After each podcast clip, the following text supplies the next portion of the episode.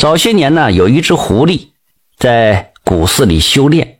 听说这只黑狐狸呀，自打建寺庙的时候就来了。那他之前修炼了多少年头，是打哪嘎达来的？那谁也不知道。大伙都管他叫黑大仙。这黑大仙呢，平常在庙里很少能看见影，只有那有缘的香客才能换常看到一回。每年到了阴历八月十五到十月初一前 这只黑狐狸就见天下黑啊，去东山里炼丹，天放亮就回来了。他每天都从古寺到东山里，都得经过那哈拉巴山。时间长了，他留下的脚印啊，就被一个打猎的给瞄上了。这个猎户啊，叫郑连友，以打狼套狐狸为生。他那枪杆子直溜，啥山猫野兽见到他那没跑。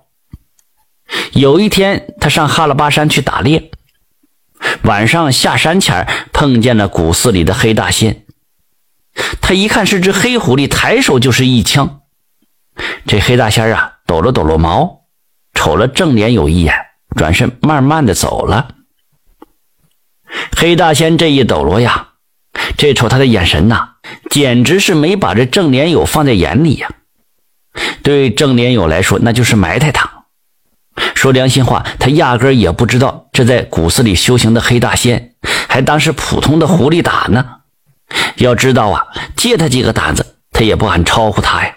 郑连友当场就起誓发愿了，非得打住这黑狐狸不可。第二天早晨前啊，他就在山下下了好几十个套子。第三天早晨天刚放亮，他就上哈拉巴山去遛套子。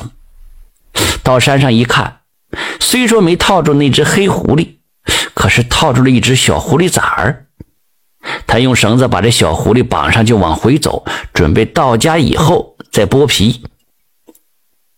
郑连友背着小狐狸走到半道上，遇到了一个穿着黑衣服的老头，非要买下这只小狐狸不可。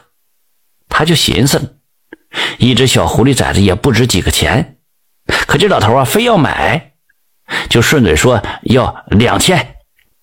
那个老头连价都没讲，就从兜里掏出了两千块钱。递给了郑连友，郑连友乐呵呵的就回家了。回到家，掏出钱一看，嗨，哪是钱呢？是一堆纸票子。那他气的是无了豪风的，就骂这老头一个狐狸崽子不值多少钱，你要我也能给你，你干嘛骗我呀？”第二天天刚亮，他又上山去遛套子。到了他下套子的地方一看，哎，又套住了一只狐狸。可是这套子旁边蹲着个老头，正是昨个买他狐狸的那个老头。等他走到跟前啊，这老头从地上不慌不忙地站起来，把那套子一松，就把那套住的狐狸给放跑了。郑连友可来气了，跑到跟前去抓那老头，那老头一闪也没了，把这郑连友气得直蹦啊！但是那有啥办法呀？他咬牙切齿的就回家了。到家之后，他就发誓，要是再遇见那个老头蹲在狐狸套子旁边放狐狸，他也不管是人还是狐狸了，先开枪打死他。这回他到哈拉巴山上一看呐，嗨，一只大黑狐狸被套住了，他也没容分说，用棒子把这黑狐狸给打了个脑浆迸裂，松开这套子就背回家去了。到了家之后，把这死狐狸扔进了屋里。又上山遛套子，到了他下套子的地方一看，嗨，又套住了一只大黑狐狸，他可乐坏了，又是一顿棒子打个脑浆迸裂，又背回家扔在屋地上，然后又上山去遛套子，一看又套一只大黑狐狸，又打死背回家去。从早晨到晚上，他连晌午饭都没吃，来回背了十多只大黑狐狸。把他也累个不成人样了，晚上也没顾得吃饭，拿刀子就想剥这狐狸皮，可是到这下屋里一瞅啊，哪有狐狸呀？这十多只黑狐狸变成了十多块大黑石头。正连有这个气呀，白忙活了一天，闹了归西背家的都是黑石头，他就纳闷了，那明明背回来的是狐狸呀，气得饭都没吃，就把这大石头都扔到外头去了。